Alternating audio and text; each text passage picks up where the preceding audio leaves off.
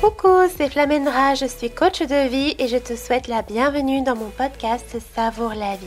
Si tu cherches à avoir une relation saine avec la nourriture, à bien nourrir ton corps et ton esprit, tu es au bon endroit. Ici, je vais te partager mes conseils, astuces et réflexions pour améliorer ta santé et ton bien-être physique et mental.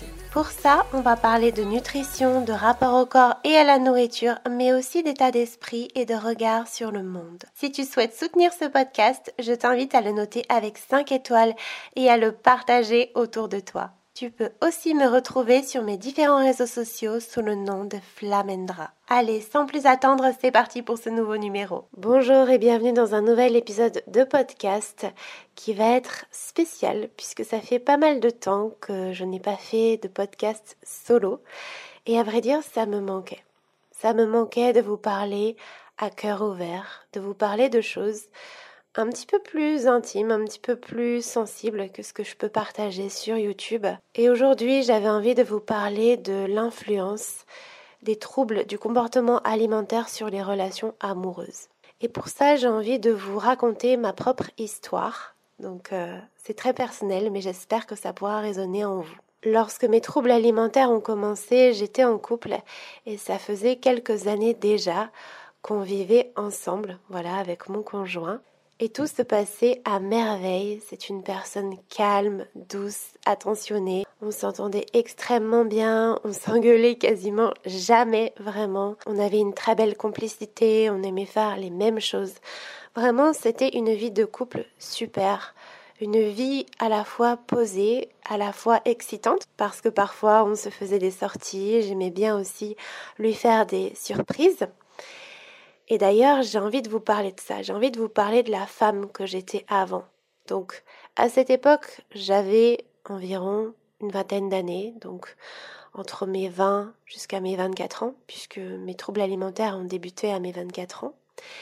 Et à cette époque-là, j'étais vraiment une femme euh, à la fois timide, qui manquait quand même beaucoup de confiance en elle et d'estime d'elle, mais qui, quand elle aime, donne tout. Donc je donnais tout à mon conjoint. Je ne m'en oubliais pas pour autant, j'aimais prendre aussi du temps pour moi, mais c'est vrai qu'en amour, voilà, je suis quelqu'un qui me donne à 200%. Tout comme pour euh, tout ce que je fais en général d'ailleurs, ça se retrouve aussi dans mon coaching avec euh, les personnes que je peux accompagner, je me donne à 200%. Et donc pour en revenir à ce que je disais, j'étais vraiment une femme attentionnée, j'étais une femme qui était à l'écoute des besoins de mon conjoint qui le respectait, lui aussi me respectait, pour moi c'était hyper important que ça aille dans les deux sens, et qui aimait lui faire plaisir, qui aimait sortir un petit peu du quotidien, qui aimait organiser des surprises, qui aimait voilà, mettre un petit peu de feu dans la relation. Voilà, je suis Sagittaire, c'est pas pour rien. Euh, voilà, j'aime les choses euh, calmes, mais j'aime aussi parfois quand il y a certains moments où ouais, il y a un peu de peps dans la relation et c'est vraiment ce qui a fait que notre relation a duré. Parce que oui, j'étais quand même jeune à l'époque et on est resté six ans ensemble. Et donc à cette époque-là, j'étais étudiante et lui, il travaillait en tant que développeur web. On se faisait des sorties, comme je vous expliquais, on recevait parfois des amis à la maison, je me revois encore préparer euh, la raclette. Alors pour être honnête, la raclette, c'est vraiment pas un de mes trucs préférés. Mais voilà, mon conjoint de l'époque adorait ça, donc j'en faisais, je cuisinais beaucoup en fait. Je me souviens, j'ai commencé à cuisiner en regardant des recettes sur Marmiton. J'en notais pas mal, mais à l'époque, ce n'était pas du tout obsessionnel. Pas du tout. Et ça, je tiens à le préciser. J'avais une passion pour la cuisine. Voilà, et ça, je le raconte dans mon histoire. Quand j'étais plus jeune, je regardais ma mère faire des crêpes et j'avais juste envie de faire des crêpes. Donc une fois que j'ai pris mon indépendance et que j'ai vécu avec cette personne, je me suis tout de suite mise à faire euh, des recettes, à pas mal cuisiner. Et lui, franchement, bah, il adorait ça. Hein. Voilà, lui, c'est un très bon mangeur. Et moi aussi, j'étais une bonne mangeuse et j'avais aucun problème avec ça. Je ne me faisais pas du tout des portions plus petites que lui, hein. vraiment pas du tout. Parfois, je mangeais même plus. Et c'était pas un problème. Je ne me posais absolument aucune question. Je ne regardais jamais les étiquettes alimentaires. Je prenais exactement ce qui me faisait envie, en fait, ce qui me faisait plaisir. Alors j'avais quelques bases en nutrition et justement c'est parce que je m'intéressais à la cuisine que j'ai voulu aller plus loin. Je me suis renseignée sur la nutrition et en fait ça a commencé à devenir obsessionnel parce que justement comme je vous l'expliquais, j'ai un trait de personnalité qui revient mais chez toutes les personnes que j'accompagne et qui, souffrent de troubles alimentaires, c'est le perfectionnisme. C'est ce fait de vouloir aller toujours plus loin, c'est le fait de vouloir faire le truc à 2 milliards de pourcents. et vraiment, c'est ça en fait, j'ai découvert la nutrition et j'ai voulu aller au bout du truc. J'ai voulu appliquer les règles à la lettre. Sauf que ça, c'est un comportement qui est destructeur. Et même en amour, avec le temps, j'ai pris du recul et je me suis rendu compte que j'avais extrêmement de mal à cette époque-là euh, bah, de passer du temps sans mon conjoint en fait. Je me souviens, j'avais des amis qui m'invitaient un, week-end à Londres et je devais passer une nuit sans mon conjoint, mais pour moi c'était catastrophique. Je me disais mais je peux pas, je pleurais toutes les larmes de mon corps en me disant mais comment je vais survivre, c'est impossible, je pourrais pas euh, être là pour lui le soir. Alors qu'en fait, je l'ai fait, hein, du coup, je suis allée euh, faire ce week-end. Tout s'est super bien passé. On a passé un excellent week-end avec mes copines et mon copain, il n'est pas mort. Voilà. Et ça m'a permis de prendre du recul, de me dire, wow, en fait, tout va bien. T'as pas besoin d'être là H24 avec lui et, et t'as pas non plus besoin de te raccrocher autant à lui. En fait, ta vie ne dépend pas de lui. Tu peux faire ce que tu veux. Tu peux faire autre chose que, voilà, de tous les soirs être à ses côtés. Tu peux faire des activités sans lui. Donc ça, c'était le début, mais au départ, c'était très difficile pour moi. Voilà, de m'imaginer faire des choses sans mon conjoint. Et donc, pour en revenir à l'impact des troubles alimentaires sur ma relation, et vraiment, je vais parler à cœur ouvert avec vous, parce que vous le savez, j'ai pas de tabou. J'étais vraiment une femme qui aimait donner du plaisir à son conjoint, qui aimait euh, m'habiller pour lui. Je me souviens, je me déguisais, je m'achetais des petites tenues, euh, je le faisais pour moi, mais à la fois pour lui, ça me faisait plaisir d'être femme. Euh, parfois même, je, je lui posais la question de savoir qu'est-ce qu'il aimait. Lui-même ne savait pas. Il savait pas forcément me répondre. Et du coup, c'était moi qui prenais les devants, qui lui faisais des surprises, qui organisait un petit peu des, comme des sortes de chasse au trésor, mes versions un petit peu couple, euh, qui proposait des jeux de couple, qui voilà me déguisait, qui même euh, eh bien dans les relations intimes, qui prenait parfois les devants. Donc j'étais vraiment euh, dans cet état d'esprit de faire plaisir, mais aussi de me faire plaisir, même si pour être honnête, l'autre passait avant moi, et ça c'est quelque chose qu'aujourd'hui j'ai pas mal travaillé. Et donc tant au plan sexuel qu'au plan euh, amical, parce que c'est aussi ça une relation amoureuse, c'est voilà être en symbiose avec son partenaire. Tout se passait, mais juste c'était génial en fait. C'était vraiment une relation géniale. Euh, et je pense que lui l'a vécu aussi comme ça, hein, vraiment. On s'aimait, profondément l'un l'autre et on partageait de beaux moments de vie. Je rigolais à pleine gorge, on sortait au cinéma, on sortait euh, dans des salons, on sortait faire des restaurants. Il y avait vraiment un équilibre qui était super agréable. Et voilà, il y avait des petits moments, un petit peu plus de feu, comme je vous expliquais tout à l'heure, qui permettaient à la relation de tenir sur le long terme. Et pour moi, c'était pas du tout un effort de faire ça.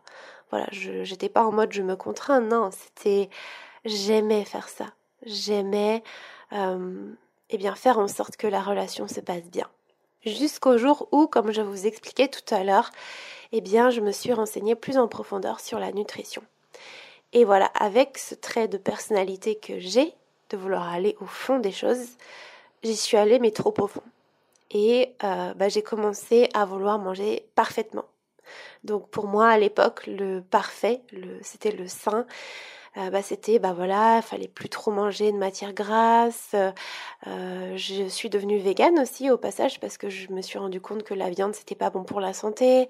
À la base, je faisais tout pour la santé en fait. Je me dis ok, la viande c'est pas bon pour la santé, on peut vivre sans, je la vire. Et même au niveau des portions, je regardais beaucoup de vidéos une journée dans mon assiette, donc j'ai commencé à, à restreindre pas mal les portions, mais vraiment sans m'en rendre compte je copiais un petit peu ce que je voyais, euh, les recettes que je voyais.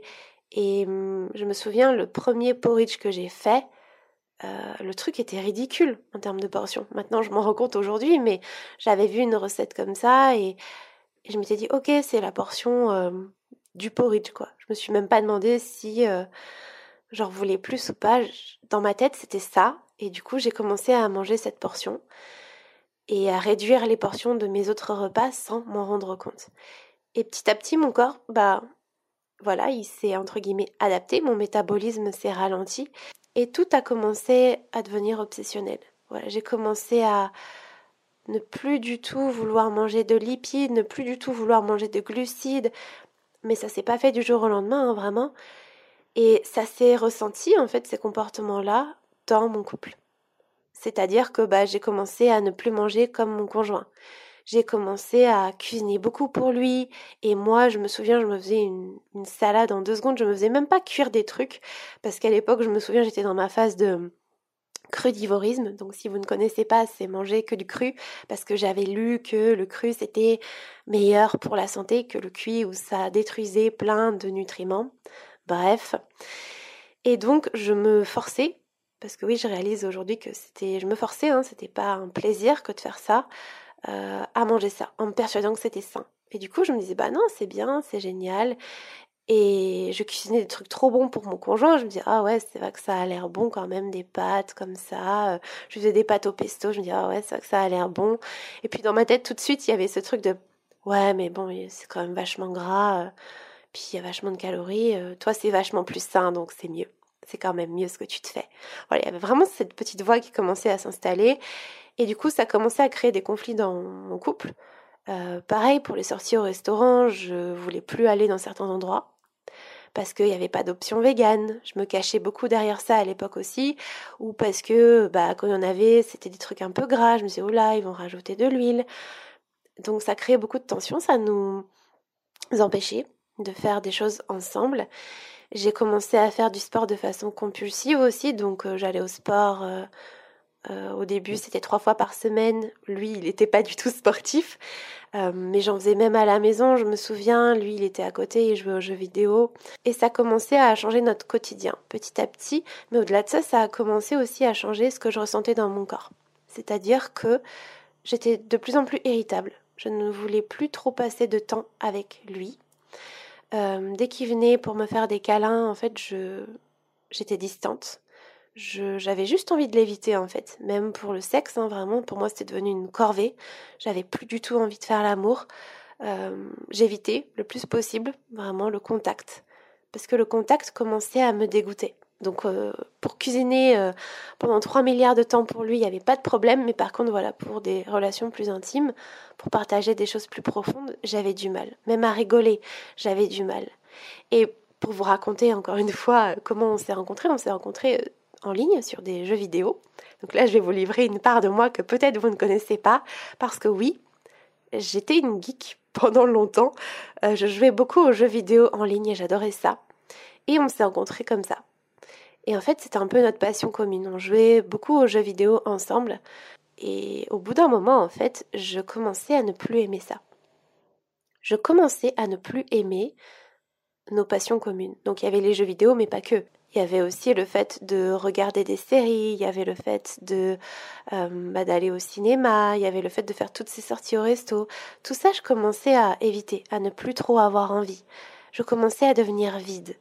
Je commençais à ne plus vouloir faire des choses à part cuisiner, à part regarder des trucs de bouffe et faire plein de sport. Ça a commencé à devenir le centre de ma vie et à me regarder dans le miroir et à prendre 300 milliards de photos pour vérifier si mon ventre était bien plat. Voilà, ça, ça a commencé à devenir ma vie. Et donc ma relation est passée complètement au second plan. Et je me souviens encore d'un soir où, en fait, bah, j'étais dénuée d'émotions, hein, vraiment, je ressentais du coup plus d'amour. Et je me suis dit, mais qu'est-ce qui se passe en fait? Pourquoi tu l'aimes plus autant qu'avant? Avant, je pouvais limite pleurer euh, pour lui, quoi. Et là, tu ressens rien. Tu t'as même plus envie de faire des trucs avec lui. Et au départ, pour être totalement honnête avec vous, je m'en suis voulu. Je me suis dit, mais, mais qu'est-ce que t'as en fait? Mais c'est quoi ton problème? Tout va bien dans la relation, il n'y a rien qui change, et toi, tu. Qu'est-ce que tu fous en fait? Pourquoi tu fais ça? Et pourquoi tu n'as plus envie de faire des choses avec lui, pourquoi tu n'as plus envie de passer du temps avec lui? Je me rappelle, il m'offrait des roses, il était hyper attentionné. Et moi, j'étais là, je lui souriais, j'avais limite même plus envie de l'embrasser. Alors qu'avant, c'était tout l'inverse. J'étais un peu en mode, waouh, je te saute dans les bras, euh, voilà, on se fait un petit câlin. Et là, plus du tout, quoi. Je me suis dit, mais qu'est-ce qui se passe? Et j'ai vraiment eu cette phase où je me sentais pas bien du tout. Je pensais que le problème venait de moi. Et comme la communication était au cœur de notre couple, bah, je lui en ai parlé. Je lui ai dit, bah, écoute, là, je, j'y arrive plus. Je sais pas ce que j'ai. J'arrive plus à, à être heureuse. J'arrive plus à avoir de désir. J'arrive plus à avoir d'envie. J'arrive plus et je comprends pas. Et je dis, c'est pas toi, hein. Je dis, c'est pas de ta faute. Je sens que ça vient de moi parce que notre vie n'avait pas changé. Et du coup, ça m'a vraiment fait comprendre qu'il y avait un truc qui se passait chez moi, sauf que j'arrivais pas à identifier quoi. Et peut-être que lui le voyait, mais c'est vrai qu'à cette époque, euh, bah, on n'en a pas parlé, ou peut-être qu'il s'en est pas rendu compte. Euh, j'ai commencé à perdre du poids, ça, ça commençait à se voir, euh, mais c'est vrai qu'il n'y a jamais eu de dialogue autour de ça. On n'en a jamais parlé. Et moi, je me rendais pas compte que je perdais du poids en fait. Je me rendais vraiment pas compte. C'était pas du tout mon but d'ailleurs, hein, comme je vous l'ai expliqué. Moi, mon but c'était juste de manger plus sainement. Et euh, le truc, voilà, c'est que j'ai éliminé trop de choses. J'ai fait tout de façon trop drastique, trop intense. Et ça s'est répercuté sur toute ma vie. C'est pour ça que les troubles alimentaires, c'est pas juste une mauvaise relation à, la nourriture ou au corps. Hein. Non, non, ça se répercute vraiment sur toute la vie. Et là, je me sentais pas bien, j'avais froid tout le temps, je me souviens que en rentrant de mon travail à l'époque, j'étais salariée. La première chose que je faisais, c'était en fait manger. voilà, c'était euh, on mange. C'est quand on mange, je pensais qu'à ça. On mangeait tôt, du coup vers 19h, mon copain me disait euh, "Ah, déjà, dis donc alors qu'à l'époque alors qu'avant pardon, je j'étais pas aussi pressée de manger, mais forcément, vu que la journée, je me restreignais énormément, j'avais que ça en tête. Et parfois, même avant de manger, j'allais faire ma séance de sport. Euh, parce que voilà, je me, ça commençait ce truc de bah il faut que tu fasses ton sport euh, avant de manger. Donc parfois j'allais carrément dans une salle de sport faire ma séance, je revenais, on mangeait. Après, bah, ce que je faisais, c'est que j'allais prendre une douche ou un bain chaud parce que je mourais de froid. Voilà, vu que je me restreignais, forcément j'avais hyper froid et je passais parfois une heure, deux heures dans le bain. Parce qu'il y avait que là où je me sentais bien. Parce que quand je m'asseyais, je sentais mon coccyx, j'avais froid, j'arrivais plus à jouer aux jeux vidéo, j'avais pas envie d'être avec mon copain, j'avais rien envie en fait, c'était vide. C'était vide, je me voyais même pas lire un livre, j'avais même pas envie de regarder une série, j'avais juste pas envie qu'on me dérange. J'avais juste envie d'être seule et avec de la chaleur. Et donc je m'isolais dans la salle de bain. Et après, bah, j'allais me coucher assez tôt, je mettais la grosse couette sur moi, regarder une série. Bon, j'arrivais à regarder quand même une série. Euh, et puis ensuite, on, dormait. Et voilà. J'étais tellement pressée de dormir parce qu'il n'y avait que là où je me sentais bien. Voilà, donc ça, ça a duré quelque temps. Ça s'est fait vraiment progressivement. Hein. Tout ce que je vous explique là, ça s'est pas fait en deux secondes. Et en fait, euh, on a parlé, comme je vous ai expliqué, j'ai pleuré toutes les larmes de mon corps en lui expliquant ce qui se passait en moi. Et en fait, on s'est dit, ok, on se laisse encore une chance. Et en fait, j'ai bien vu que j'y arrivais plus. Et je dis, ok, là, je, on a rediscuté. Je dis, écoute, là, je, j'y arrive plus. Et je lui dis, je veux pas être un boulet pour toi. En fait, je vois bien que c'est moi le problème. Et je veux vraiment pas t'empêcher d'avoir une relation amoureuse épanouie. Et donc, je lui ai proposé de rompre. Je lui ai proposé de partir euh, pour que moi, bah, je règle mes problèmes. Parce que je voulais vraiment pas lui imposer ça et pour que lui potentiellement se retrouve quelqu'un avec qui bah, il puisse avoir une relation épanouie. Et, euh, et voilà, ça n'a pas été facile, hein. vous voyez, j'ai les émotions qui montent, mais pour moi c'était essentiel. Je voulais vraiment pas imposer ça à cette personne qui est vraiment magnifique. Euh, c'est vraiment une personne que j'ai toujours dans mon cœur, hein, pour être honnête. Et l'amour que j'avais pour lui, en fait, n'a pas disparu. Enfin, je veux dire, euh, si j'ai décidé de, de rompre, ce n'est pas parce que je ne l'aimais plus ou que ça n'allait pas dans notre quotidien, c'est parce que j'ai eu des troubles alimentaires. C'est à cause de ces troubles alimentaires en fait que j'ai dû mettre fin à, la relation et que j'ai dû encore plus m'isoler du coup puisque je suis partie en fait euh, eh bien m'installer dans un appartement toute seule. Et là, bah, a commencé euh, la descente aux enfers où j'ai vécu quatre ans toute seule, où j'avais zéro vie sociale, où mes journées c'était bah, je me lève, je ne mange rien, je vais au travail, je vais faire plein plein de sport. Je mange, parfois même je m'autorisais pas à manger, je jeûnais pendant deux trois jours. Et voilà, et c'était ça tous les jours pendant quatre ans. Donc, euh, waouh, je me rends compte euh, de, de la vie d'avant, voilà, quand je vous dis que ça n'a plus rien à voir. Et donc voilà, je ne sais pas si cette personne a aujourd'hui retrouvé quelqu'un, vraiment c'est tout ce que je lui souhaite. Mais vraiment, ce que je voulais partager avec vous, c'est que si vous êtes dans une relation aujourd'hui, si vous commencez à vous sentir vide, que vous n'arrivez pas à donner d'amour, que vous n'avez pas de libido, que vous êtes irritable, que vous n'avez juste pas envie d'être avec la personne alors qu'en fait, je sais pas, au début de votre relation, tout se passait super, bah vraiment posez-vous des questions. Demandez-vous si vous n'êtes pas en train de vous restreindre, si vous ne faites pas trop de sport. Vraiment renseignez-vous. Moi à l'époque, je m'en suis pas du tout rendu compte. Et j'étais tellement dans ce cercle vicieux de faire plein de sport, j'étais obsédée par ça. Et il y avait personne pour me dire mais regarde ce que tu fais là, c'est destructeur. Personne n'est venu me dire ça. Et c'est vrai qu'à l'époque, si on était venu me dire ça, en fait, j'aurais j'aurais tout refusé en bloc. C'est pour ça que ce que je propose comme approche, ce que j'aurais aimé avoir à cette époque, c'est plus bah quelqu'un qui me demande si ça va en fait, c'est comment, qu'est-ce qui se passe, et puis peut-être avoir euh, des ressources, être mise en relation avec quelqu'un qui qui vivait en fait ce que je ce que je vivais à l'époque. Et à cette époque-là, il y avait personne. Euh, il y avait vraiment personne. En tout cas, j'avais pas découvert ces personnes-là. On me les avait pas présentées.